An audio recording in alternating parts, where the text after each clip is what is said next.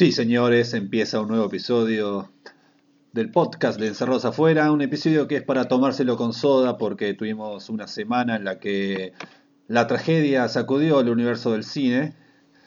Eh, hemos perdido, entre otros, a un maestro con mayúsculas del cine de, de todos los tiempos. Bud Spencer. Bud nos ha ido Bud Spencer. También se murió el que hizo El de la cereza. el francotirador y un iraní. Sí. Eh, a todos ellos los vamos a recordar en este nuevo episodio del podcast Encerrados Afuera que empieza así.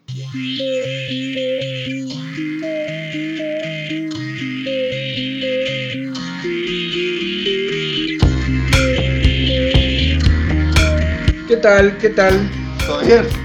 ¿Cómo están? Este es un nuevo episodio de Cerrado. sí, chao. Mí. Bueno, se murió gente, che. Como pasa siempre. Están diciendo eh, que, viste, dicen que las, las muertes vienen de a tres. en los últimos ojo, años eh, Ojo con eso. vienen, vienen de a tres las muertes de grandes gente talentosa que uno quiere. Han sido dos de los directores que han fallecido en este último, en dos días de diferencia en realidad. Michael Cimino, maestro del cine setentoso, uno de esos directores que... Y ochentoso. y ochentoso, claro. Uno de esos directores que cementaron eh, el camino del nuevo Hollywood este, para después taparlo con, Con tierra. con mucha tierra el propio Chimino. Y Abbas Kiarostami, el primer director iraní reconocido de, de los últimos años, por supuesto, que creo también fue eh, uno de los responsables de todos los prejuicios que tienen muchos espectadores que dicen que el cine iraní es aburrido, lento y qué sé yo. Sí, estamos hablando de vos. Sí, de vos. De vos. Y de vos. Eh, que dice que las películas de Kiyotami son muy largas y ninguna supera la hora 50. Hay que Exactamente. Y, y ustedes que creen que pueden generalizar pensando que la cinematografía de un país, no de, una, de un cineasta, no de una corriente estilística, sino de un país, puede ser toda igual. Increíble. Porque hay que decir, ya hablando ya primero de Kiarostami, que hay películas iraníes que son todo eso que ustedes dicen. Son largas, aburridas, un bodrio, pretenciosa, festivalera, insoportables. Pero hay otras, entre ellas las de Kiarostami, que son para mí de brillante para arriba. A mí es un director que me gusta muchísimo, muchísimo, aunque hay un par de películas que no me gustan tanto, pero Bueno, tiene, está perfecto tiene eso. unas películas que son, o sea, que flasheé a cuatro manos. No así el sabor de la cereza. Yo tuve una experiencia particular con el sabor de la cereza que yo salí alucinado, pero por, la, por, por las condiciones en las que la vi. Yo me enteré, ahora que se murió, eh, no sabía que, se- que la película se daba solamente en el Lorca. Yo la vi en el Lorca, pero pensé que, bueno, porque era uno de los tantos cines. En los algún lado, sí. Claro. No, parece que fue un. Se estrenó en el Lorca únicamente y Claro. la gente que la fue a ver la fue a ver toda ahí. Metió como 120.000 personas. Exactamente. Fue un- uno de los primeros indicios del cine festivalero trascendiendo los festivales. Claro, ¿no? que, que cuando se aparecía la idea de el cine independiente eh, y englobaban ahí todo al mismísimo Kiarostami. Esto, eh, pero esto es previo, me parece, al Bafisi inclusive.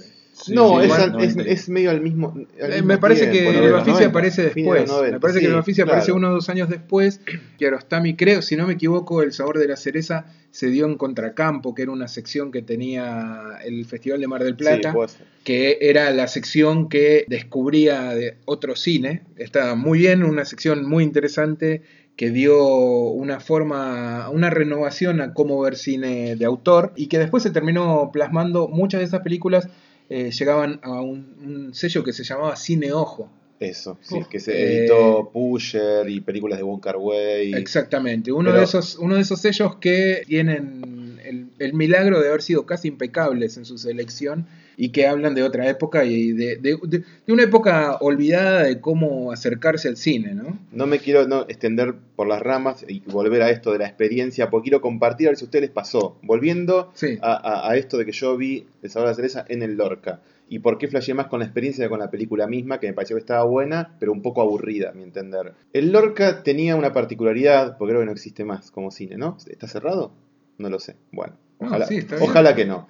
El Lorca, en esa época, ¿Funciona como cine? si no, si no, si no Como cine y, y otras cosas, sí. Sigue teniendo programación Bueno, si no interesante. fue el Lorca, re- claro. remodelado- Es más, es muy interesante y les recomiendo a todos que en Twitter se hagan amigos de la cuenta del Cine Lorca porque el Community el- manager. el community manager del Cine Lorca es alguien muy copado, no sé quién es, es muy copado, muy divertido, lean eso, agréguenlo. Bueno, el cine Lorca, si no lo remodelaron, eh, tenía una cosa muy rara que yo nunca lo vi.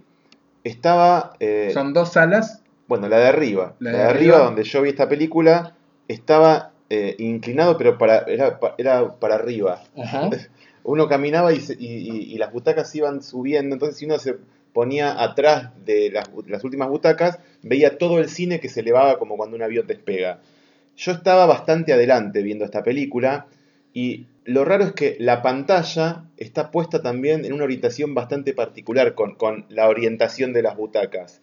Y a todo esto, el techo también no es un techo lineal que, que es un típico techo que uno tiene sobre su cabeza en cualquier departamento o casa, sino que también tiene una inclinación que va desde lo bajo hasta lo alto. Es difícil de describirlo. Es como una especie de trapecio. estaba, Entonces, estaba fuera de escuadra, decir. Todo, pero tanto las butacas como la pantalla como el techo es totalmente antinatural de cualquier cine. Y yo estaba viendo esa película, que me acuerdo que tenía un momento en el que la pantalla se ponía en negro durante 5 minutos y había sonido ambiente. La, no vi solo una vez, esa película no la recuerdo. Y yo miraba el techo, miraba la pantalla, miraba las butacas y me empecé a marear.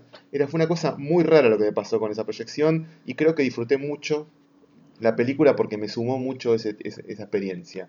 Podemos decir que fue una montaña rusa para vos. Fue una cosa rarísima. Después me acuerdo que aprovechando, o no sé si fue aprovechando o a propósito de este, de- del éxito de esta película, se hizo un ciclo sobre Kiarostami en el Village Recoleta. Y yo ahí vi varias de él, me gustaron todas muchísimo, y puntualmente una que recomiendo que la vean, que la vayan a alquilar en cuanto puedan, que se llama Close Up. Una película que me parece brillante. Muy buena de las película, mejores películas que vi en mi vida, no solo de las mejores de Kiarostami. Es un director, vuelvo a decir, que me gusta mucho. Está bueno aparte como, como entrada a una cinematografía, porque es- vuelvo a lo que decía Pablo y comparto. Esto de rechazar la cinematografía de un país porque una película te parece aburrida o lenta, cuando la cinematografía habla de una manera, una, cultura, eh, un- una manera de hacer cine que tiene una historia. Es como ver una película de, Kurosawa y decir que todo el cine japonés es aburrido. Y el cine japonés tenía esa fama de moroso, lento, se tomaba su tiempo, porque la historia de ese país eh, tiene una cinema- cinematografía que va para ese lado. Uno tiene, tiene incorporada la forma de narrar de Hollywood, donde cada vez se acortan más los tiempos y demás. Pero cada país, por eso la, la- la cuestión del cine europeo es más lento. Y sí, cacho, cada país cuenta de una manera distinta. eh, y los iraníes tienen su manera de contar. no, bueno, pero también a la par tenés, en Japón tenés este cineasta, Sí, sí. o sea, tenés a, hoy por hoy son de Takashi Miike, ultra pop y sí, sí, pero así, que así se todo. aleja, se aleja Pero Takashi Miike tiene momentos que responden a su tradición de cine japonés, Bueno, donde quizás tiene una hora donde no pasa nada, donde parece que pasa mucho, pero no está pasando demasiado. Tiene tiempos también muy lentos a veces depende de la película. y momentos muy cliperos. Pero por ejemplo, Dead or Alive, ¿te acordás? Sí. Tiene 10 minutos iniciales, que es una montaña rusa, 10 minutos finales iguales. Contame lo que pasa en la hora y cuarto del medio. No hay manera de acordarse.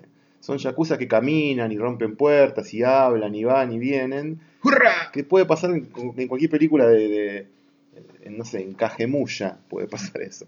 Bueno, Bueno, no vol- importa. volviendo a Close Up, Sí. solo para que lo sepan, estaba hasta ayer, por lo menos, ustedes no sabrán cuál, cuándo es ayer, pero estaba en YouTube para ver Close Up en un, en un rip increíble con subtítulos. En un rip incre- increíble sacado de la edición de Criterion. Y a propósito, a propósito de Close Up, hay también, no sé si está en YouTube, pero si no se consigue por ahí, un corto de 6 o 7 minutos, 10 como mucho, de Nani Moretti, en la que él tiene un cine y quiere programar y publicitar Close Up. Es espectacular. Es, habla de, de- lo que piensa Moretti sobre el cine y, y bueno, y da cuenta de su mal humor constante que tanto nos divierte. Bueno, Kiarostami, yo vuelvo a decir, eh, el que no entró no entró y el que entró eh, lo disfrutó como yo y como muchos más. Creo que además lo que tenía Kiarostami es que venía haciendo películas que resonaban cada vez más en, en, en, en otros espectadores. Y se estaba alejando un poco de. Se estaba, occidentali- Se estaba occidentalizando, occidentalizando sí. un poco. Bueno, había este, hecho una estaba- película en Francia, co- Sí, con- copia certificada. Exacto, exactamente. Se estaba alejando un poco de las bases para algunos puristas, pero eh, lo que estaba haciendo era ampliando su horizonte como cineasta. Y la última que se dio en el Bafisi hace un par de años era muy buena, Like Someone to Love o algo así. A mí me encantó esa película. Bueno, la muerte de Kiarostami no hará más que eh, a, a mí me hará revisar sus películas o ver las que me faltan, que son Bastantes. bastantes, sí, la verdad que sí. Cineasta prolífico, busquen su filmografía, fíjense que hay películas de él para ver eh, de manera gratuita acá y allá. Se va a extrañar, sin duda. Sí, como se va a extrañar también a Bud Spencer, amigos. ¿Qué decir de Bud Spencer? Yo solo quiero que J cuente qué trajo para inspirarnos. ¿Qué trajiste? Traje ¿Eso que fumamos? No, no, Ah, lo que comimos. ah, no, tampoco, tampoco. Traje Mi nombre es Trinity, qué grande. que es la primera película de el dúo de Trinity, Trinity y Bambino, la Claro. que empezó todo. Sí, no, igual, ojo, eh. eh Terence Hill, que es Trinity, Sí. Y Bud Spencer habían compartido ya películas. Ya te- pero de hecho filmaron como 20 películas juntos. Pero solo hay dos que son que funcionan como Trinity. Está esta que vos decís que es la primera, Sí. y después hay una segunda parte que se llama tipo Me siguen llamando Trinity, otra que se hizo enseguida. Y después se aprovecharon de eso, en países como Argentina, ¿no? Sí. para que cada película que ellos compartían, porque eran un dúo así muy, muy reconocido, sobre todo en su país, en Italia, acá le metieran que era Trinity, no sé, ataca de nuevo y cosas así, pero en realidad no tenían nada que ver. Lo que pasa es que los personajes respondían a la dinámica de Trinity, que era como un langa, que era el rubiecito de ojos celestes, el, el Terence Hill, que era como un diplomático canchero que se metía en muchos líos y tenía de heladero a Un banana chantún. un banana chantún. Y tenía a Bud Spencer, eh, que es el este gordo El grandote, grandote. Que se hizo famoso por cosas como la, piña cachetada, esta cosa que daba cachetadas con la mano abierta y desmayaba gente. Un tipo que en realidad era un atleta italiano, era un nada- un nadador y de grande a los veintipico se metió en el cine a hacer eh, lo que se llamó los spaghetti western italianos, sobre todo películas de Sergio Corbucci y demás, y empezó a ganar notoriedad sobre todo por acompañar a, a Terence Hill. Y estuve leyendo alguna cosa por ahí, eh, esta, se murió Spencer, que para mí era como un héroe de mi infancia, Sí, eh, porque sus películas las daban siempre de relleno eh, eh, cuando aparecía un estreno. No, no era relleno. Sí, muchas sí. Yo te estoy así- en, en algunos casos sí. Relleno es otra cosa. Trinity y Bambino convocaban siempre. Está bien, pero pará. Y ese era el tema. No, pero si a vos te dan la misma película. No importa, la gente. Que no, No, la, no, no, en una época donde no se veía, porque cuando nosotros éramos chicos, e- es, muy importante poner el contexto y me parece que es una, es una señal de los tiempos, un signo de los tiempos. Eh, cuando nosotros, nosotros tenemos alrededor de 40, Sí. alrededor de 40. Eh, cuando nosotros éramos chicos no existía internet, no existía el cable y apenas si existía una televisión que tenía un horario restringido de, un tanguito de- de fondo, un tanguito. Eh, sí. Un un, horario, un horario restringido de proyección al cual se remitían la poca programación cinematográfica que había. Cuando en el cine volvían a pasar la película que a vos te gustaba, Sí. volvías como hoy los chicos vuelven a ver las películas que, no sé, Frozen. No, pero lo que yo digo es otra cosa. Eso que vos decís tenés razón. Pero esa película la ponían como acompañamiento del estreno, de un estreno. Claro. A eso me refiero yo como un relleno. Sí. Daban, no sé, la nueva de James Bond, que era la nueva. Y te daban otra película que era previa o posterior, no recuerdo. Creo que era previa, que era la- una película vieja. Y en, en el caso mío, digo, hay una película que yo vi más de 10 veces o más de 20 que pertenecía a este dúo que se llamaba Quien encuentra un amigo encuentra un tesoro. Que era mi película preferida de ellos porque fue la película que más veces vi. Pero yo no sé por qué daban siempre esa. Seguramente porque tenía una copia en la tenía sala. la copia porque estaba ahí. ahí. Entonces, eh, en claro. Ushuaia también pasaba lo mismo. Entonces era un- una, una, una procesión de relleno, pero que yo alucinaba, porque me sabía de memoria la película, las piñas y demás. Claro. Y estaba bueno verla 20 veces. Y, y- pero ojo, es lo que dice Pablo, este, este, esta este dúo llevó mucha gente al cine. Yo me acuerdo, y no, no a fines de los 60, sino también a principios de los 80, ya la habían pegado, y había una película que se llamaba Super Snooper o Super Policía, no sé Super qué, Policía. que tenía una- un, un tema medio de, de música disco que se usaba eh, como cortina en un montón de programas de televisión en Argentina en esa época. Como una especie de Village People, pero no recuerdo cuál era la banda. Si no era Village People, le pasa raspando. Y eso convocaba a mucha gente. Y había una que se llamaba Yo estoy con los hipopótamos. ¿Se Sí. acuerdan de Uh, esa película? Exacto. Bueno, eso también. Me acuerdo más el nombre que, que la película. Pero Todas estas películas tuvieron una sobrevida muy interesante en VHS. Sí. Tauro Video, Lucian eh, y Videoscope fueron los que se encargaron de recuperar ese, ese patrimonio ese patrimonio fílmico. Lo interesante de esto es que me llamó mucho la atención ver cómo algunos críticos, no solo nacionales, sino críticos de cine internacionales, que, que uno no supondría a priori que la- el fallecimiento de Bud Spencer eh, les iba a pegar tan fuerte, sentían la misma lástima o el mismo, la misma pena interna y sincera que eh, con la muerte de eh, Chimino o eh, Kiarostami. Lo que pasa es que, Yo creo que tiene- ocupó muchas pantallas Tiene que ver, mucho tiene que ver, claro, con un, con también, vuelvo a esto del signo de los tiempos. Era una época distinta. Hoy yo creo que un chico que, un chico joven, un, un pibe, un porretín de hoy, este, no se banca una película de estas ni a palos. Salvo uno o dos casos muy puntuales que habría que buscarlos, habría que rever todo y ver cuáles son las que verdaderamente funcionan. Porque claro, el tiempo no fue muy Tenía benévolo un, un con tipo, ellos un tipo de humor también muy de la época. ¿no? una- un humor por ahí ramplón, repetitivo y qué sé yo, pero que era muy efectivo en el momento. Y además tenía una cosa que no eran grandes directores los que estaban No, no, este, salvo, películas. salvo Sergio, Sergio Corbucci, que ahora podemos decir que era un que. Corbucci eh, es interesante cuando ves el, el- todo el El cuerpo, de, trabajo, obra, sí, claro. bueno, hizo Django. Claro, tiene, tiene grandes éxitos, Sí. pero tampoco es. eh, No, no, no. un- no es, Clase eh, B no es total. Sergio Leone. Clase ¿no? B total, eh, digo, es un, es un cineasta interesante, con algunos mu- muy grandes aciertos, pero también, no digamos, son películas que estaban hechas claramente para consumirse en el Totalmente, momento sí. de manera rápida y, que- efectiva y, que todas, vender. y que todas repetían lo que funcionaba el anterior. Exactamente, no, no era más que eso, es lo que decís. O sea,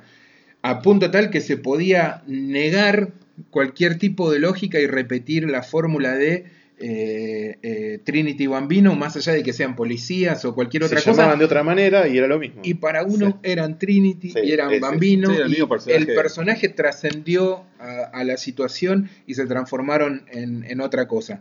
Eh, estaban muy presentes en la vida de todos nosotros los que éramos chicos en ese momento. No había forma de evitarlos. eh, por suerte, y yo creo que eso debe ser lo que resuena tanto en muchos críticos, eh, la cuestión nostálgica o de, de- de- de identitaria de alguna forma. Más allá de todo, no estoy desatendiéndolos. eh, creo que sus películas son rabiosamente divertidas. Cuando uno las vuelve a ver, quizás se pierde mucho. Entonces, Yo hace mucho que no veo una no película quiero, de no ellos. quise ver. Estuve No. en estos días tratando de, de ver alguna. Y sí, es un poco tosco todo. Y sobre Eh, todo tienen 15, 20 películas entre los dos. Son muchas también. Es ¿no? increíble la cantidad de películas que hicieron, porque claro, era como acá, no sé, Olmedo y Porcelo, Claro, eran películas era que se hacían para Esa consumir. lógica, esa lógica. Sí. Era, era lo mismo, pero desde otro lado y con una proyección internacional que inclusive, o sea, son películas que se estrenaban de Estados Unidos a, no sé, Me acordé de otra. Banana, Banana Show. Banana Ah, Show, sí. que Banana Show es él solo. Ah, Eh, bueno, es claro, él filmó películas. Él solo, filmó películas razón, sí. solo, que también siguen la- un poco la misma, la misma Yo tónica. me lo encontré hace poco. Ah, Iba por estaba en el chino. No, eh, estaba viendo una película de las primeras de Darío Argento Mm. y aparece él. Y eh, porque es un tipo que estuvo muy presente, de hecho era muy popular. Y además tiene una filmografía previa a, a, a meterse Bueno, tiene una con- historia previa que esto sí me lo enteré ahora, no, no es que lo sabía, no, no, no me conozco la vida de Bud Spencer, pero leyendo cosas, yo no sabía. eh, él vivió mucho tiempo en Sudamérica. Por eso también, también creo que este, este gusto, pues siempre que eran con lugares tropicales, Sí, ¿viste? con sí. esas camisas Bueno, floreadas. Banana Show, ¿no? Bueno. encuentra un amigo que son Él vivió mucho tropicales. tiempo en Venezuela, de hecho tuvo familia ahí y demás, eh, pero vivió en Buenos Aires antes, a los 18, 19 años de adolescente, vivió en Buenos Aires y era bibliotecario. Mirá. Laburaba en una, en una biblioteca acá en Buenos Qué Aires bien. y después se fue a, a Venezuela y a algún otro país de Latinoamérica.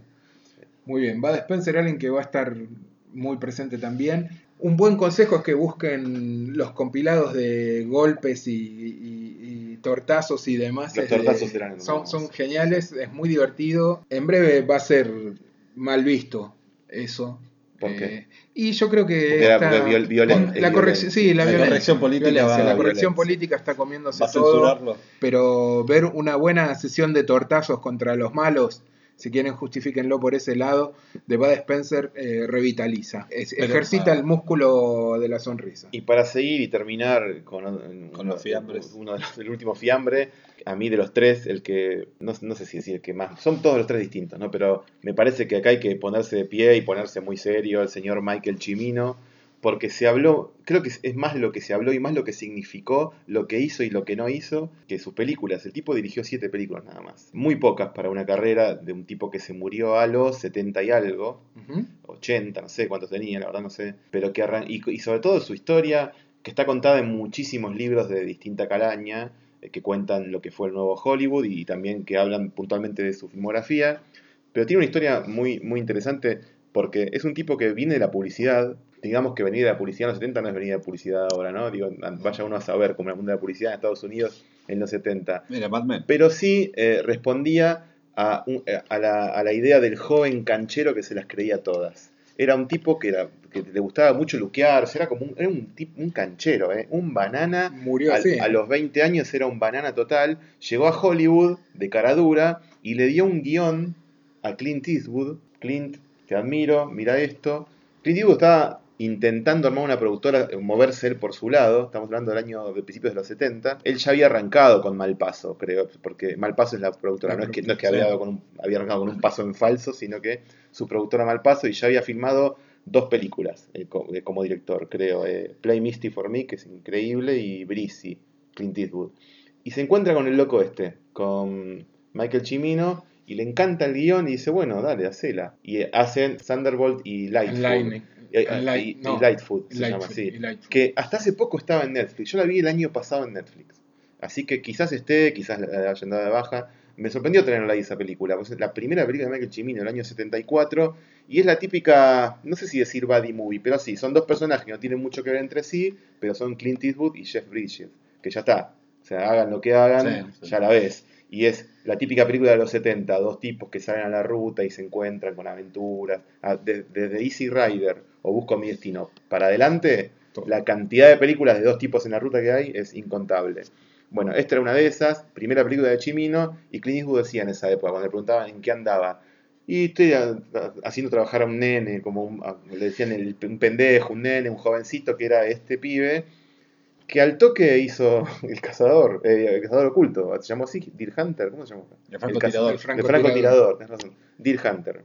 Que, bueno, no vamos a hablar mucho de Deer Hunter, ¿no? Mil millones de Oscars, Primero, una es, película es una, de la- una de esas películas que no podés creer que duren tres horas cuando la estás viendo. Bueno, pero hay una escena que dura una hora y cuarto. Sí, sí, sí, por eso, o sea, digo. Y es- que no podés creer que se pase tan pero por rápido. eso, por eso, es una película que, que- que te pasa volando, que es increíble, que, que no, no merece menos de lo que es, es un, un clásico verdadero y además es una de las grandes películas de De Niro. Es, es- son una de las películas que no solo hicieron la carrera de él, sino también de De Niro. ¿no? Sí, sí, es como, increíble. como alguien a quien tener muy en cuenta. Bueno, el éxito y la cantidad de Oscars de eso provocó, que ganó eso, digo, provocó lo que, se, lo que vino después, que era impensado, o quizás muchos sabían que iba a venir.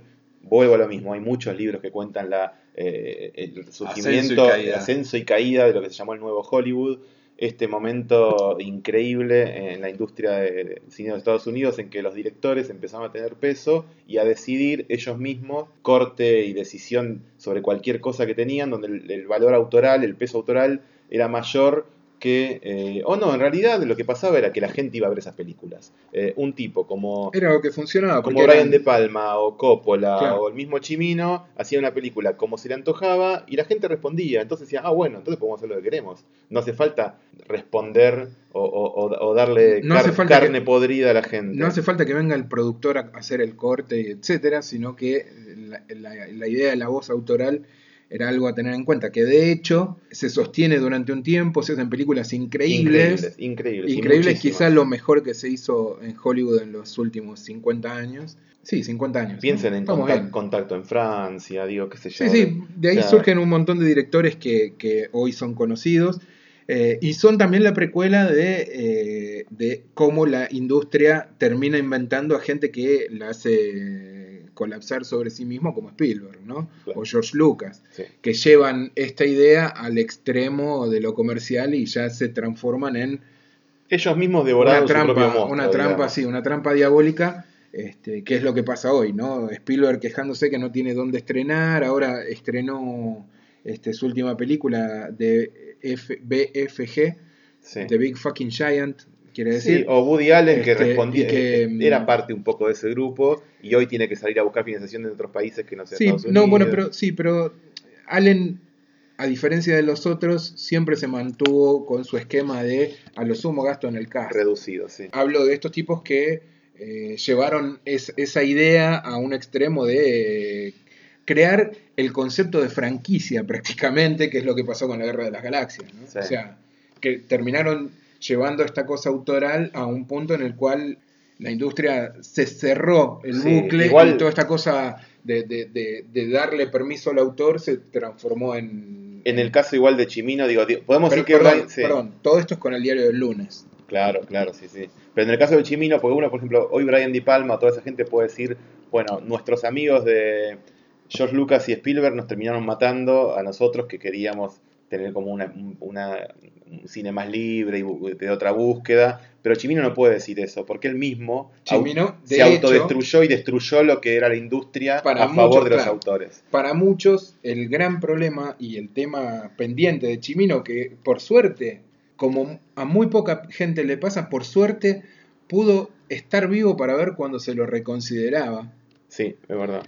Chimino hace una película que es básicamente la película que colapsa este sistema, porque eh, empieza a ser, eh, la película es Heaven's Gate. Heaven's Gate. Una película que iba a ser la gran épica norteamericana, Cinco horas y media. cinco horas y media, una barbaridad, un exceso de guita que se desangraba el estudio y etcétera. Una película que terminó durando mucho menos por Cuatro- todo el, una hora menos, por sí. todo el quilombo que hubo, las peleas, las idas y vueltas y que cuando se estrenó fue un fracaso absoluto. Pero duró una Duró semana. una semana en cartel y se lo negó a él. Pasó a ser un proscripto por esto de Y alguna lo que forma. pasa es que le hizo mucho mal a la industria. Le hizo mal a la industria, la gente obviamente, todos los productores y todos se empezaron a alejar de él, dejaron de considerarlo como alguien a, a tener en cuenta, Fundió a eh, United Artists. fundió, fundió a uno de los majors y el otro día estaba leyendo que en realidad, esto me pareció muy interesante, en realidad la película que lo termina de, que eh, el, el principio del fin, entre comillas, de Chimino como el director hot del momento y, y a quien acudir y etcétera, fue Footloose. ¿Por qué? Porque él fue el que empezó a hacer Footloose. Mira vos. Originalmente él desarrolló una Footloose que terminó no filmándose, obviamente, Sí.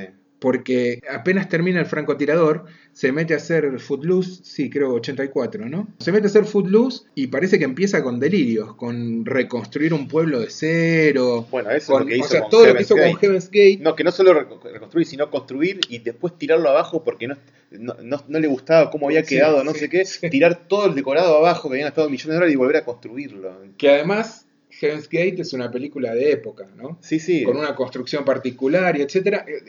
Eh, no era el caso de Footloose. No. En Footloose ya lo estaba haciendo y No, lo pero también es de época, ¿no? Era de, de una historia de los años 50. Sí, pero. Pero, Pero era eh, mu- no, no, no era, digamos, era otra cosa. Era, era, no, no es de los 50. ¿no? No, no, y no, porque el tema es Footloose. No, no, no. ah, no, esa- no, es bien 80, no, no, pará, la, ¿con de los, la de los confundí? 50 es Dirty Dancing. Sí. Eh, bueno, en Bueno, es lo mismo. Potato, potato. La cuestión es que estaban. Estaba, estaba, Imagínate Footloose hecha por Michael Cimino. Es, es, un- es una cosa hermosa esa me idea. encantaría. Finalmente lo echan a patadas y terminan haciendo la versión acotada en la cual. Que también está buena. Que está buena Footloose, Sí, claro, sí. es una película también súper efectiva, eh, pero que tiene cualquier rastro autoral dejado de lado, ¿no? Es algo absolutamente... El problema, lo que pasó con Heaven's Gate también es que la película pasó a estar en un segundo plano, entonces se habla siempre de la catástrofe que fue, que significó, y eh, nunca se habla, o, si se habla eh, en medio de notas al pie, de lo buena que está la película. La película está buenísima, lo que pasa es que se, la ve medio mastodonte, son como, como escen- bloques de, de megaproducción, lo que pasa, y, y quizás no fluye como debería fluir un típico relato épico norteamericano de cuenta una historia a lo largo de varias décadas de una familia, de un conflicto entre eh, terratenientes, eh, inmigra- inmigrantes y demás, que es de lo que va la película.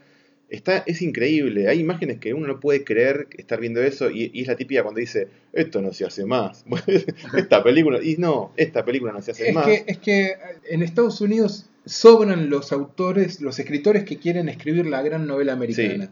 Lo que quería hacer Chimino era la gran película Sí, americana. la hizo. ¿no? Esa es una gran película americana, una de las grandes películas. Lo que pasa es que, bueno, destruyó todo el cine se hacía en ese momento, la manera de hacer cine, y hubo que empezar de vuelta. Caos y total. ¿saben qué? Ustedes, los barbudos famosos que se creen los autores, los dueños del mundo, no van a filmar más nada.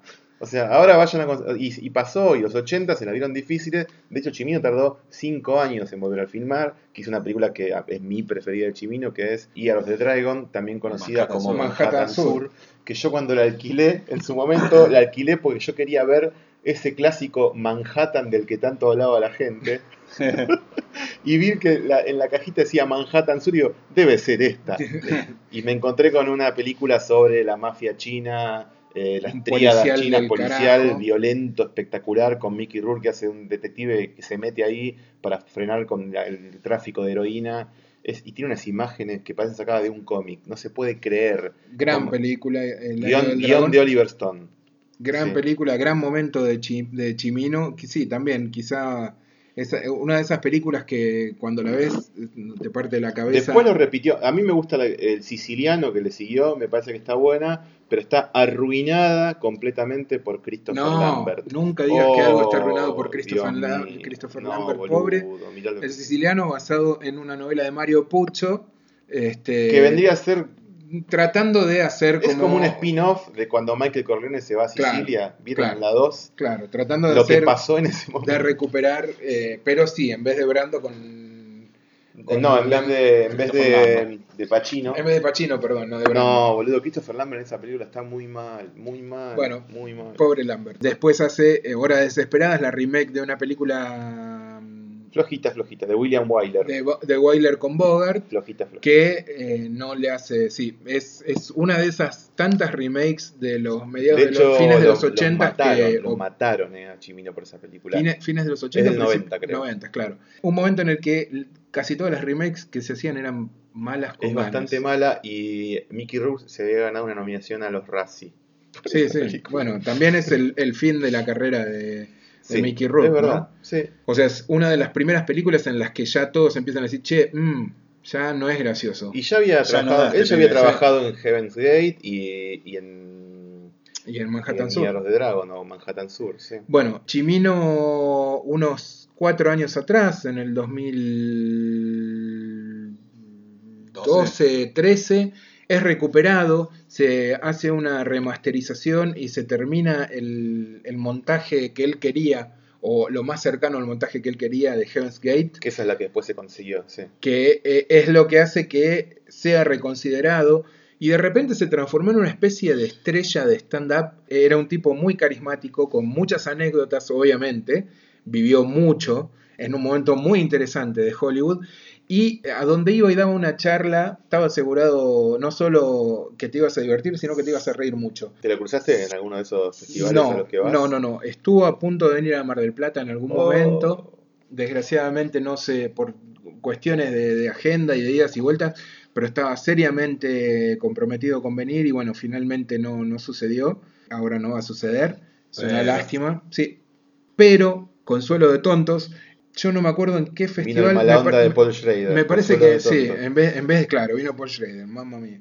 En vez de quedarse sin verlo, les recomiendo que busquen, creo que hay una charla, me parece que es en el festival, no sé si es en el festival de Locarno, hay una charla en Vimeo, busquen Michael Chimino Masterclass y hay una charla de una hora de él contando anécdotas, es increíble. Uh, increíble. ya. ¿Podemos cortar acá y la buscamos? Sí, sí, realmente es un personaje muy llamativo, siguió siendo el mismo Banana, el mismo showman, el Es mismo así, ¿no? un fenómeno el chabón, que además cuenta anécdotas riquísimas. Es muy interesante ver, este, a- a- era muy interesante, va, es, se lo puede seguir viendo a Chimino haciendo su show de stand-up. Vale la pena. Lo interesante de que, bueno, que de la tragedia esta de que desaparezca esta gente es que el que no vio esas películas ahora dice, bueno, es la oportunidad de ver qué hizo este muchacho y véanlas en orden cronológico, la van a pasar muy bien. Aparte son pocas. De- la última se llama Sun Chaser, que es del mediados de los 90, que está más o menos. Con Peter. Weller. No, con Woody Harrelson. Ah, eh, no, perdón, con Woody sí. Harrelson. Sí, Está sí. bien, esa sí está en Netflix. Pero arranquen con las primeras y vean porque están todas muy bien. En general están bien. Y las que son flojas como Horas Desesperadas y todo, tampoco es que son un desastre. Son películas entretenidas, son Sí, policiales. funcionan, no, no son ni la sombra de No. sus películas anteriores, No. pero bueno, pero tenía una búsqueda visual, o sea, una Millones- fotografía zarpada. millones de, de cuestiones. Sin duda, uno de los más concentrados en cómo se ven sus películas. Sí. O sea, alto, alto megalómano. Sí, sí, sí, sí, sí, sí, un, un megalómano exactamente. Un saludo desde acá a Michael Chimino, otro a Bud Spencer y otro a el querido Abbas Kiarostami. Cambiamos de tema, así no hablamos más de muertos. Dale. ¿O Vamos quieren hablar de algún muerto? Yo puedo hablar de Almodóvar si quieren que sigamos hablando de muertos. ¿Cómo le vas a Viste- decir muerto al modo? Por Dios. No, no, no. Ya, Fui a ver, lo, lo estás matando. fui a ver Julieta. ¿Es para matarlo? No la vi. ¿Sabes por qué es para matarlo? Porque salí del cine, me paré, yo me senté en, en la última butaca, lo que no hago nunca, me senté atrás de todo. Para salir rápido. No, no, no sé, eh, me senté ahí. Se levantó y me quedé viendo la reacción de la gente. Toda la gente se levantó con la cara que debía tener yo en ese momento. ¿Por qué? ¿No está bien? Esto me hiciste ver, hijo de puta. No, ¿por qué? Yo le tengo fe, ¿eh? no la vi. Sí, tenele fe, pero no la veas. No, no, la voy a ver, la voy a ver. A No, mí no bueno, me, a la ver. última no me gustó. A ver. Pero bueno, No es una mala... Esto, esto es lo peor, me parece, de todo. No es una mala película. sí. pero dista mucho de ser una buena película. Y por otro lado, termina y decís, ¿what? ¿Qué, ¿Eh? qué pasó? Ya está, es esto. Me hiciste vivir unos momentos que la jugás por el lado del suspenso. Es la historia de una, de una mujer Sí. que no les arruinó nada al decirles que se entera, tiene noticias de su hija. Sí. Empieza y a los dos minutos una mina que está de novia con eh, Gran- Darío Grandinetti. No, la puta madre. No, no, no. No, no, no. no, no. ¿Ve, ve que no la tenés que ver? ¿Cuánto está en Y la pantalla, muchacho? ¿Cuánto tiempo está en la pantalla? No, poco. Bueno, poco, pero no, lo suficiente para que uno lo reconsidere. Y se entera noticias de su hija y de repente se pone muy mal. Y ahí empieza a escribirle una carta a la hija, a quien hace algún tiempo que no ve, y empieza a contar toda su historia. Lo que hace Almodóvar es habla- volver a, a temas que ya trató en ex- La madre. Sí, la madre, la relación filial, eh, la relación con la hija, eh, mujeres, mujeres desesperadas, mujeres al borde de un ataque de nervios, etcétera, etcétera, con un clima de gravedad y de que algo va a pasar y que y después algunas muertes, Para mí, algunos a desaparecidos, algunas que cosas que decís, uy, la puta que te parió, Me es un gustar, dramón. Me va a gustar. Bueno, mírala. Lo que tiene es que filma jodidamente bien, Claro, es muy papá. grosso Y es lo único que visualmente, tiene o sea, eh, eh, le queda solo ese atisbo. Es un zarpado. Es tremendo, Sí. es, es, es un animal, Siempre filmó bien. es un animal cuyos dientes no tienen más filo. Oh, qué bueno. Yo ya no puedo decir más nada. Pues. Eh, Vamos a destacar siento, esa frase. me siento un gil. No, no, es como algo que decís, boludo, no, no, no sé, ¿qué es? acá está la sopita. Salí de ahí y me metí a ver Buenos Vecinos 2. Yo vi el vecino. Neighbors. No tiene que ver. Neighbors, la película con Seth Sí, Rogen. sí, sí, yo vi la- la eh, romana. ¿Y cómo se llama eh, el otro muchacho? La puta madre, ¿cómo estoy con la memoria? Eh, Yo vi la uno y Este me chico gustó. lindo. Bueno, la- ¿no te gustó la Franco. uno? Sí, sí, la uno me No, no, no, no, no, no, chico lindo, muy lindo, más lindo que yo. Jane Franco. Recomiendo muchísimo la primera, me parece muy divertida, Sí, está buenísimo. muy, muy divertida. Es, es, eh, Seth Rogen y su mujer. eh, No vas a contar la primera ahora. no, pará. Seth Rogen y su mujer tienen que combatir a una fraternidad que se muda al lado de su casa y les hacen quilombo. Y empieza una batalla. Sí. La segunda no tiene el mismo nivel que la primera, pero está muy bien también. Y es muy divertida. Y ya se da el permiso de irse al recarajo con la lógica. Salta. O sea, cosas que deberían pasar en el lapso de un día pasan, no sé, en el lapso de cuatro. De repente pasaron cuatro días. ¿Quién era el De repente uno se va y aparece en otro lugar del mundo y aparece al día siguiente. Cosas así que no tienen ninguna lógica. El director es Nicolas Toller. No me acuerdo. ¿La escribió Seth Rogen? Eh, no me acuerdo. La verdad, Pero, Paul, Eh, me parece, no. me parece no, no, ni, vieja. ni boludo. busqué, ni busqué la data, ni la verdad es que fue eh, precisamente eso. Fue la única forma de sobrevivir Julieta. No, no, me parece que estás, estás Vean Buenos muy- Vecinos estás 2. siendo muy severo. Estás siendo muy severo. Fui Bueno, a ver Julieta, ven Buenos Vecinos 2. Listo. Yo vi otra también, ahora que estamos hablando de cosas que vimos en el cine. Sí. La última ola. ¿Para qué? Una de las películas más taquilleras de la historia del cine noruego. Yo vengo, Sí. vengo así, viste, que para el podcast podcast pasado vi la película más taquillera del cine chino, ahora vi una de las más taquilleras del cine noruego. A mí me gusta mucho el cine catástrofe, no sé si ustedes lo sabían. No, no, mirá. ¿En serio? Mirá lo que me No, no les gusta. Las ¿Por qué no cosas sucias que, me No, a mí me gusta. Porque a, mí aparte- no, a mí no me gusta. ¿En general. serio? ¿Por qué? En general no. Porque te parece previsible. No, porque. No, aparte tenés para elegir, tenés de olas gigantes, Que es, de que es la que vi. tsunami, que es lo mismo, ¿no? Sí. Digo, de tormenta, que es lo mismo. Pero después tenés Tornado. eh, tornados, eh, terremotos, Terremoto. eh, volcanes. volcanes, pará, Incendios en las torres. incendios en la torre, montañas rusas, Aviones. aviones, o sea, aviones. hay mucho cine catástrofe y a mí Sí, me- de todo lo, de todo no hay Tiburones. Nada que me interese. fi- fines del mundo, Bueno, pero ya fin del mundo es otra cosa. catástrofe, y no, catástrofe. Depende cómo es. Eh, O sea, el- la guerra de los mundos es cine catástrofe. No, no, pero eso no sé, no, no es Bueno. cine catástrofe. Depende.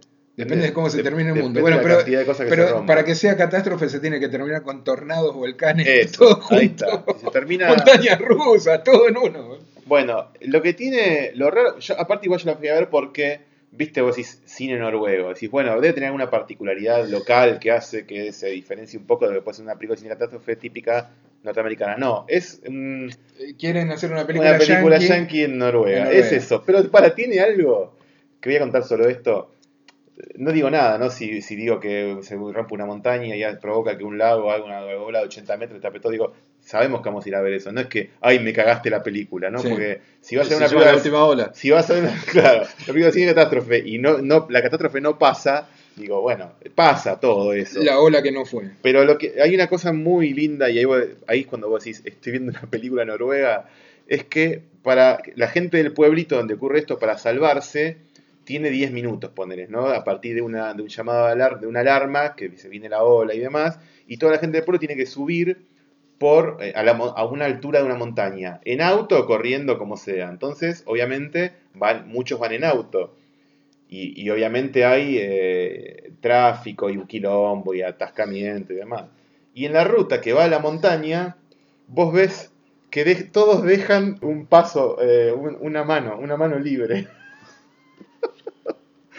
en el medio de la, la gente desesperada por, por, por sobrevivir, porque se le va, va a morir tapada por una ola, Van, pero, van todos por la derecha. van todos por la derecha y Claro. dejan una mano libre por si alguien baja. Claro. No sé, o para que la gente camine. Vos decís, Noruega. O sea, esto no puede ser, boludo. No, no, pu- no lo puedo Noruega, creer. Bueno, es ficción. Alemania y un par de países más tendría que ser. Increíble. Pero ni, ni, en ese, ni en esa situación se, Sí. puede, se pueden desorganizar un poquito. No, dejamos el costado libre, ¿eh? Espectacular. Nuestra vida está en juego. Es Pero- lo mejor de la no- película. Ese, ese es lo mejor de la película, que igual no está mal. La verdad que a mí me gustó, pero es una película predecible y es como ver cualquier película medio pelo de cine catástrofe norteamericana. Eso nomás. Bueno, muy bien. Yo no fui al cine, pero vi algo en casa que se llama Night Off. The Night. The Night, The Night Of. Of. Todos la vimos. ¿Se la vieron? Sí. Pero yo me creía exclusivo. No, pero comentemos, comentemos. Bueno, ¿qué les pareció? A mí me, me gustó mucho. A mí me gustó, lo que pasa es que yo no puedo decir si una, que una serie me gusta si veo solamente un primer capítulo. No, pero para empezar está muy bien. Clave. Eh, Primero sí. es una miniserie. Son solo ocho episodios. Ay, qué buena. eh, Me estás dando una gran noticia. Me pone muy contento. Te va a ocupar solo contento. dos meses de tu vida. Yo tengo algo para decir. Se- que- Segunda, pará, segunda cosa Sí. que es importante. Es una remake. Eso no me importa. Es una remake de una serie que se llama, una serie británica que se llama Criminal Justice, que estaba dirigida por Steven Salion y que además estaba coescrita por este tipo y por Richard Price, que es autor de, o sea, es novelista, es Sí. el de Clockers, una película que adaptó después Spike Lee, y además trabajó en los guiones de El color del, El color del dinero, eh, Mar de Amor, sí, o Flow, esa película con Pacino, este, Mad Dog and Glory. Cuando él es escritor, sacó Eh, varios libros. trabajó en The. Wire, es un- se llama, creo que The Wanderers, que después hizo una película The sobre eso. Wanderers también, Es una un película libro de él, una novela sí, de él. Sí, sí, sí. Y es uno de esos escritores que tienen un cierto nombre, pero que no es, digamos, el bestseller internacional, si bien funciona muy bien en el mercado anglo. De hecho, si alguien le, cada vez que uno ve una entrevista a Richard Price para algún libro, le terminan preguntando por The Wire, por, por las series. O sea, Y son- y está como. es, es importante, más, sí, claro. más volcado para ese lado. Ahora, lo que hacen en esta serie es increíble. Sí, Yo sí. me parece que una clave de ver esta serie es no tener información previa. No sé si ustedes la vieron con alguna información previa. Solo lo de Richard Sí. Price, era todo lo que sabía. Yo un poco sí, pero igual no, no mucho y no me esperaba nada de lo que pasó y por eso la disfruté. Pero hay una cosa que a mí, quizás sea yo, ¿no? Pero No hay- contemos nada de la trama. no voy a de- contar nada de la hacia dónde trama, pero a mí cuando una película o una serie en este caso, este primer capítulo, es, es muy fuerte el guion, la marca de guion, cuando pasa esa cosa extraordinaria o inesperada que le cambia la vida o la noche a un personaje, y vos decís, ¿cómo? Y que justo va a pasar esto y que y va, y va a ir para acá, pero como me, me bordea lo inverosímil.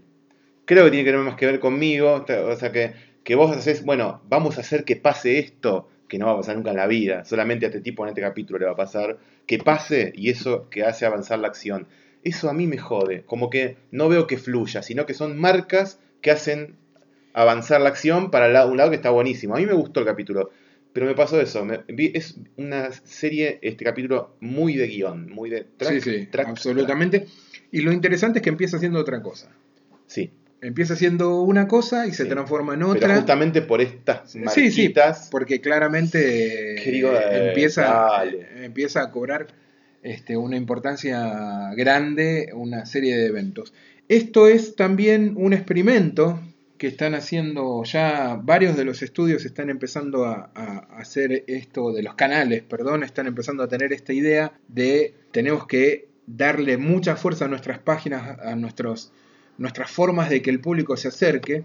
Entonces HBO eh, puso a disponibilidad del público lo mismo que había pasado con Preacher, que la habían, inclusive lo habían subido a, o Outcast, no me acuerdo cuál de las dos, lo habían subido a YouTube. El piloto de esta serie fue subido a, HBO Go, que es la, la plataforma online de HBO. Se puede ver ahí, se puede ver ahí subtitulado y de manera gratuita. Y es una hermosa forma de engancharte. Sí. Porque ves eso y querés ver cómo sigue. Eh, para ver cómo sigue tenés que pagar. La tanguita después de la tandita. Bueno, lo- lo van a hacer- lo entendieron cuatro eso, ¿eh? Lo, lo van a hacer con varias series más durante este mes. Hay dos o tres estrenos que durante julio que también van a estar disponibles los primeros capítulos para ver gratis y el resto. Me parece un- una, una forma muy saludable de, de- de empezar a, foguear, a fogonear las plataformas propias de los estudios, o de, perdón, de los canales en este caso, que claramente quieren que seas suscriptor de eh, su señal codificada. HBO es un sello de garantía, en general no ha hecho cosas muy malas, ha- habrá alguna cosa un poquito más floja, pero casi todas las cosas cosas... hizo de discutibles. todo, hizo de todo. Ah, bueno, díganme una mala de HBO, True Detective 2. Malísima. pero es True Detective 2. Sí, bueno. Y de pero- hecho, es genial. Es la única cosa por la cual HBO salió a pedir disculpas. Bueno, pero te cagó, vos preguntaste y te contestó. No, Ah, pero no. es que es buenísimo. Es buenísimo, es buenísimo. Pará, Vinil. ¿Eh? Vinil. Vinil. Bueno, Vinil es un. Sí, Vinil, Vinil es un. Pará, vamos a seguir pensando, boludo, vamos a seguir pensando porque... Leftovers. The Leftovers es buenísima. No, ¿qué va a ser buenísimo? Es Ah, buenísima, boludo. Es buenísima. No, boludo. The Leftovers es buenísima y la segunda temporada es increíble. ¿eh? No, es imposible No, mirar. no, no, no, no, no. La segunda temporada de Leftovers es genial. Bueno, no importa. La cuestión es que sí, HBO tiene ahora mucha competencia y eh, están pasando cosas como estas, como True Detective 2 y como Vinyl, que en los papeles eran lo más Vinyl. Todos estábamos esperando Vinyl. Scorsese. Sí, pero a los eh, 15 minutos ya no queríamos ver más. es tremendo. el- eh, El- lo- no, ya, ya el piloto de Scorsese da un poco de No, no, pero por eso, por eso, los 15 minutos esos, pero digo, los avances previos eran increíbles Sí, visualmente, sí, sí, todo sí. decías, wow, esto va a ser la serie que cambie el universo. Y la puta madre que lo cambió. Lo peor es que yo la quiero terminar porque. Nah, ¿para qué? y No porque ya me la hicieron tiempo, empezar, vi la de- mitad, ¿viste? No, después de ver la- las encarnaciones de los artistas famosos de esa época. ¿Hasta dónde a mí me da llegaron? morbo. no, no, yo me da no terminé, yo no el piloto. Ah, Ah, boludo, no boludo, viste te- nada. Te perdiste lo peor. Sí. Claro, bancátela, No, mirate dos más. Llegaste hasta el 5, No, no, no, tercero. no. Me rehusé, creo que lo terminé dos minutos antes de que terminara. Dije, no, no, no, basta. No viste la va- última, no. no viste la última de Scorsese. No vi la última vez Scorsese, por suerte. Pero bueno, no importa. The Night Of. The Night Of empieza Bueno, o sea, ahora en julio. ¿Cómo empieza el ¿Y 10 qué- de y qué julio. vimos nosotros? El, el- el- la muestra gratis. El 10 de julio, ahora, empieza, retransmiten este piloto. ¿Y de dónde sacamos esto? De HBO, HBO Go. Ah. Es esta nueva modalidad de poner a disposición cualquiera de O nosotros. sea, puede- ahora lo dan de vuelta. pues Yo ahora lo empiezan a Pero ahora lo transmitir. pasan no, ahora lo pasan en, en HBO. Quiero ver el 2. Bueno, El tenés que 17. esperar al 17. No. Sin pedo. The Night of, una buena promesa. Ojalá siga teniendo la atención que tiene este piloto, que, que es realmente muy interesante, ¿no? Sí, Sí. así es. Che, yo vi la nueva de Linklater. Nosotros no la vimos. Oh, entonces no hablamos nada. Yo la tengo ahí para ver. Yo también. Fuimos, Es que to- ese- fuimos todos a fuimos- liberarte. Sí. Y la, tenía yo, la había alquilado yo, por eso Ah, no, estaba la copia. La había alquilado yo. Es Sí, pero de es esa una- tendría que tener uno o dos. No puede ser que no se estrene en Argentina. No, sí puede ser. Cuando la veas te vas a dar cuenta que no, sé, no, va- no hay manera que se estrene esa película. Ok. ¿Tiene algo que ver con Days and Confused? Y es el mismo universo y es el mismo tono. Viste que Linklater, si querés a muy grandes rasgos, podemos dividir su filmografía en dos partes.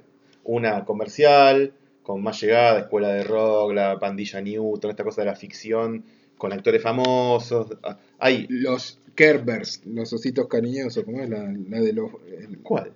La que juegan Billy Bob Thornton, que juegan al béisbol. Sí, claro, que esa es bastante chota. Y después están como estas más personales, si querés, de eh, jóvenes filosofando sin eh, ningún guion demasiado marcado, que la película fluye un poco más en, en de- devaneos existenciales o existencialistas de los personajes. Y en ese contexto podemos meter inclusive hasta la trilogía de Antes, Antes del Amanecer, que fue un éxito, pero que entra en esa categoría. Y sí, Days and, Days and Confused y ese tipo de cosas. No, te preguntaba porque pide ahí unos Sí. segunditos y bueno, ya- Es parecido. Lo, lo raro que pasa en estas películas es que en, en estas películas, que yo digo más como intimistas o existencialistas y demás, los personajes siempre están filosofando sobre cuestiones y logran ser profundos, interesantes, o siempre están diciendo cosas como- donde vos pues, tanto el tiempo inspirados los tipos.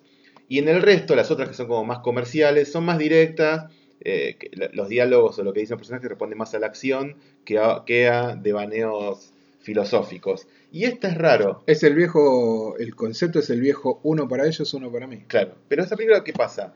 Es, en, en- en principio parece estas películas más intimistas con todos actores que nadie conoce, eh, ambientado en los 80, grupo de chicos que son becados para jugar en un equipo de béisbol en la universidad.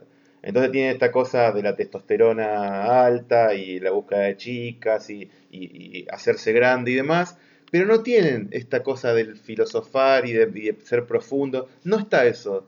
Son 15 petardos que no Bueno, dicen demasiado, nada demasiado pasa en interesante. Confused, ¿eh? Sí, yo lo recuerdo como que era un poco más filósofo. había ¿no? algún diálogo, sí, pero Había alguna cosa perdida, pero no, Mirá. no, la, la película es. De hecho, es una rara avis dentro de la filmografía de. de- Esto va por ahí. ¿Por qué? Porque es una película, un poco a diferencia de las otras, que no tiene un guion visible. Sí. Si bien en, en- me podés decir, no, bueno, antes del amanecer el guion, bueno, no, es, es un guion sencillo y breve de última, y lo importante son los diálogos. En estas son, en Days and Confused, son un montón de personajes un poco a la deriva viviendo su vida. Y me da la impresión de que esta va un poco por ahí. Está un poco Y por ahí, por pero eso- en un marco más. eh, son chicos que entran a una universidad a jugar al béisbol, digamos. Y están ahí, se levantan Claro, pero digo, no, hay un, un guion, un No, arco, claro, una, va por una ahí, historia, pero, tam- sino es más como un, pero todo lo que dicen los pibes son. vivir la vida. Claro, pero lo que dicen los pibes son giladas y que responden a la gilada adolescente. Igual que en Days Confused. Eh, ¿y todo pero- pasa en una noche? No, no, no, no. Ah. No, esto no. Igual creo que no son muchos días tampoco. La película se llama Everybody Wants Some, que eso no lo dijimos. Que es un tema de De Van Halen. Everybody wants Sí. some. Eh, hay muy, hay muy buena, tiene una muy linda banda de sonido la película. Y digo, más allá de que no tenga esta cosa que uno eh, co- reconoce de los personajes de Linklater, que siempre dicen cosas brillantes y profundizan, no al nivel de Waking Life, ¿no? que ya es iba al Sí, sí. Pero que va por ahí eh, es, es- despertando a la vida. sí, eh, película de autor nivel Dios, como Claro, dirían en internet sí. hoy. No a ese nivel, pero uno espera quizás otra cosa y, y acá son nada, eh, jóvenes diciendo cosas de jóvenes, pero es muy amena igual. A mí, a mí me gustó la película. Mientras le veía decía, esto no va a ningún lado, no está pasando nada, pero te vas metiendo en el mundo y es muy, muy cálida. A mí me gustó, me gustó bastante. Everybody Wants Some. Eh, bueno, véanla y en el próximo podcast me dan su devolución. Bueno, Es un poquito larga, ¿eh? dura casi dos horas. sí, sí, eso noté. Sí. Por eso no llegaba a verla para ahora. Bueno, no hace falta, ya la comentamos. A otra cosa. No, pero por ahí te la discutimos en Bueno. la próxima. Bueno, ¿qué más? ¿Ya está? Y ya creo que podemos ir poniendo las Sí. sillas arriba de la mesa. Exactamente, pasamos el trapo. Eh, no quedó nada, de- nada que pendiente. El libro Nick Cave, lo de Silicon Valley. No, Ah, vez. ¿querés hablar de Silicon No, Valley? ¿No por- lo viste? no, me faltan dos, dos Ah, episodios. Bueno. Y- Eh, ¿Vos- vos ter- ¿La terminaste? Sí. Ah, Bueno, hoy no hablamos nada de música, pero para eso pueden escuchar nuestro nuevo episodio de la radio Encerrados, ¿no? claro. Exactamente. Ahí hablamos de música, ponemos disquitos. Nos hacemos bullying. Viene alguien más. ¿Quién viene? Eh, Se anunció que venía alguien, un músico que no se había anunciado. ¿Viene gente que antes no venía? Sí. ¿Quién viene? Vino eh, Flock of Seagull. Ah, eso está bueno. No Katy vinieron. Crew. No vinieron al final. ¿No vinieron? ¿Se suspendió? ¿Qué se suspendió? ¿El, el festival? Sí, el Festival Retro. ¿Se suspendió el Festival Retro? Se suspendió, sí, sí. La puta madre, estaba el ¿por chabón qué? de Cutting Crew por acá dando vuelta. Pero no tocaron porque se ¿Y qué vino a pasear? Debe haber sido sí, por eso. Pero estaba, era Cutting Crew, One Chang, No, Cutting Crew, Flock- sí. Flock of Sí. Seagulls. One of Chang Seagull y- Information Society. Sí. Que deben haber vendido 14 entradas, supongo. En- ¿Por qué se suspendió? Porque el organizador de, de- de Perú, Sí. no sé qué problema hubo con ellos, con las bandas involucradas, y decidieron levantar el resto de la gira. Qué fenómeno. Estaba buena la idea de que toque One Chong hoy acá o a Flock of Seagulls. Bueno, A mí los dos primeros discos de Flock of ¿A vos ¿No te llegó una cetilla el sábado de la noche diciendo que el recital, el festival nos, el no mismo hacía? sábado era No, el domingo. el Yo- domingo. Yo no, no, no leo más gallet- gacetilla. Galletitas. No, leo más galletitas. No, no, no abro más esos mails. Una, lástima, una lástima porque era un, un festival que prometía, ¿no? Eh, Estaba ideal, yo hubiese ido para Era un ver poco patético, pero... un tema por banda, más o menos. Sí, los hits. Yo hubiera visto un streaming. Sí, sí. Hubiera Ah. dejado una ventanita abierta con el streaming y mientras hacía otra cosa. Sí, o, o lo agarras en YouTube con un, un- un grabado por el celular de algún boludo. Claro. No, de alguien muy interesante y muy inteligente, por supuesto. ¿Algo más? No. No, ya está. sí. Mirá, mirá, mirá la hora que es. Bueno, cerramos entonces acá esta nueva entrega del podcast Encerrados Afuera. Queremos agradecerles a todos por el apoyo que nos están dando con eh, Radio Encerrados. Y con esto Nos también. están dando Y con apoyo. este mismo, no- ah, nos están apoyando de lo lindo. Ah, ¿no te llegó? Sigan apoyándonos, sigan escuchándonos y sigan dando sus opiniones acerca de qué les gusta y qué no les gusta de esto, señores y señores. Hasta la próxima.